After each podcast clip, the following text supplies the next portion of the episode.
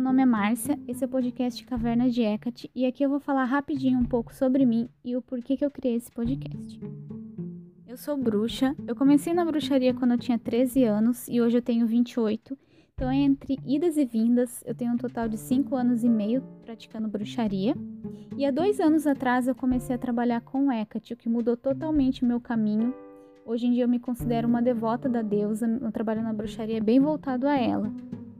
Eu criei esse podcast então para falar sobre Hecate, tanto dos textos antigos como textos contemporâneos e também um pouco sobre a minha prática, porque eu vejo que tem poucos materiais em português sobre Hecate, especialmente um podcast exclusivamente sobre a deusa, que é a minha proposta.